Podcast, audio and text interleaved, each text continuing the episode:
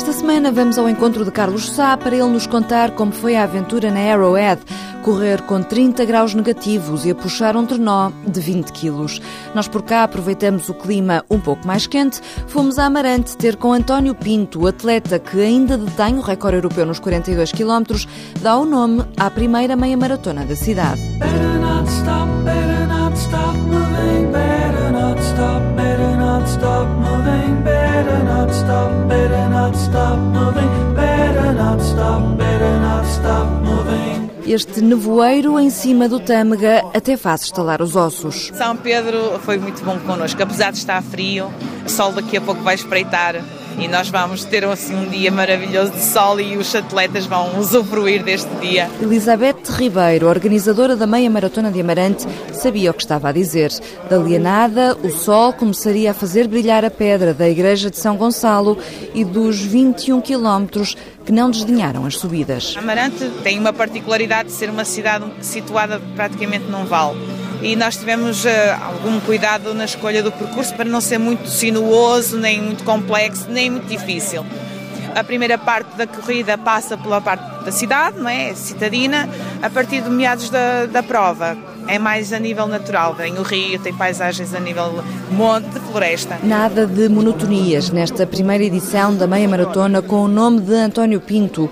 Em 2000, ele fez 2 horas, 6 minutos e 36 segundos na maratona de Londres. Ainda hoje, com essa marca, 15 anos depois, é recordista europeu. A gente nunca deve estar satisfeito com aquilo que fez. Se nós, eh, além do trabalho, pensarmos que podemos ir mais alto, acho que a motivação e sermos prontos para que nos ajude, digamos que é uma vitamina que a gente continua a trabalhar, continua a ter resultados a nível mundial. Bater recordes é uma vitamina motivacional, tal como os aplausos destes amarantinos que não se fizeram rogados a apoiar quem corria. António Pinto é treinador atualmente na Associação Desportiva da Amarante. Eu às vezes quando vou às escolas digo aos, aos miúdos, olha lá, tu gostas de esporte? Eles respondem sempre, gosto. Porquê é que não gostas de correr? Ah, porque cansa muito. E assim, olha, mas todas as modalidades precisas da corrida, precisas do atletismo. Se não corres, não, não jogas futebol, não, não, não jogas basquete, não gostas de handball. Eles ficam assim a olhar e a realidade é mesmo essa. Então agora vamos correr. Rui Andrade vai fazê-lo com um cão na cabeça. É um cão de peluche, é certo, mas o que é que este atleta que corre no meio do pelotão anda a fazer com um cão na cabeça? Reparei que, na maior parte dos sítios, ninguém sabe o que é um cão-guia. O meu objetivo era chamar a atenção, dizer que há uma escola de cães-guia para as pessoas saberem, para as pessoas terem curiosidade também já tentei angariar fundos, mas desisti dessa ideia. No fundo, isto é, é mesmo para as pessoas saberem. Pá, há uma escola de cão guia, vão lá ver. perguntam-lhe é. porque é que anda com Também perguntam, exatamente, as pessoas querem saber porque é que é o chapéu. O chapéu é então para isso mesmo, para alertar para a importância dos cães guia que dão apoio a deficientes visuais. Rui Andrade foi família de acolhimento de um cão guia. O cão nasce, três meses de idade, vai connosco para a nossa casa nós levamos umas instruçõezinhas de como é que temos que proceder com ele, as regras todas. Ele traz um livro de instruções, é um, é um cão que traz livro de instruções.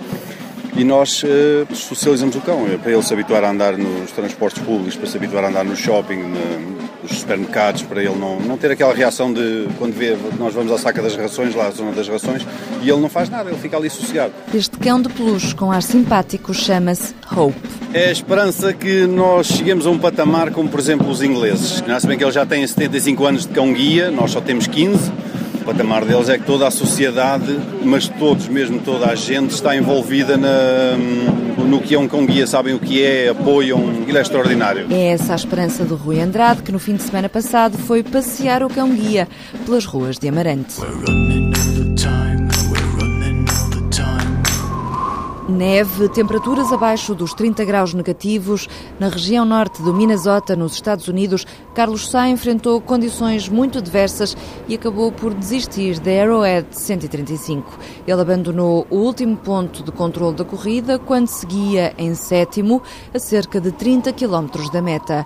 Para trás já tinham ficado 190 quilómetros em condições extremas. Walter Madureira. Carlos Sá terminou a sua participação na prova americana em grande sofrimento quase a arrastar-se com uma contratura. Cheguei ao primeiro, cheguei ao segundo com os meus colegas e depois comecei a, a perder muito terreno, comecei a não conseguir progredir e tive que basicamente me arrastar até ao terceiro checkpoint para conseguir existir e arranjar transporte para a linha de, de chegada. Depois, a desidratação também prejudicou-me. Não quis estar a perder esse tempo que é derreter a neve para obter eh, água, para termos uh, líquidos. Eu levava comigo duas termos uh, com 2 litros de água, com mais um litro adicional era esse, esses 3 litros que eram o meu suporte entre cada abastecimento, mas era muito pouco. A organização avisa que os atletas têm que estar preparados para total autonomia e essa responsabilidade o atleta sentiu no corpo ao puxar um tornó com o dobro do peso dos primeiros classificados. Levava um saco-cama para menos 30 graus, levava hum, umas botas extra,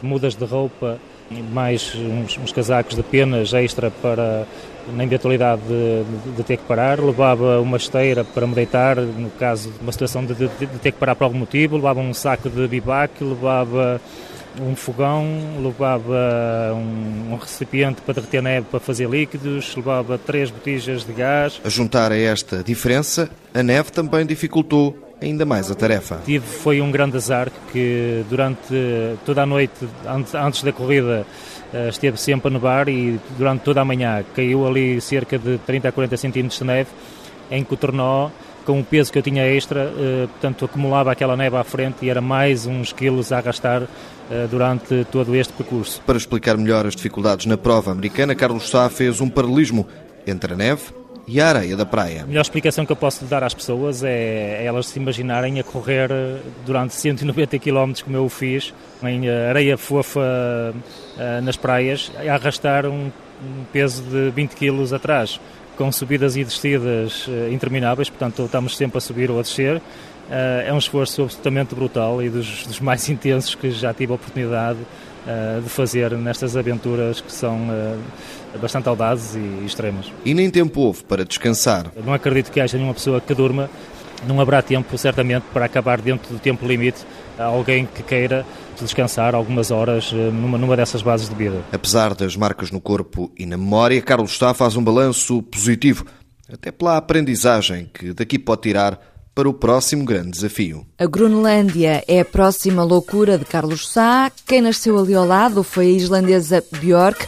Big Time Sensuality. Boa semana e boas corridas.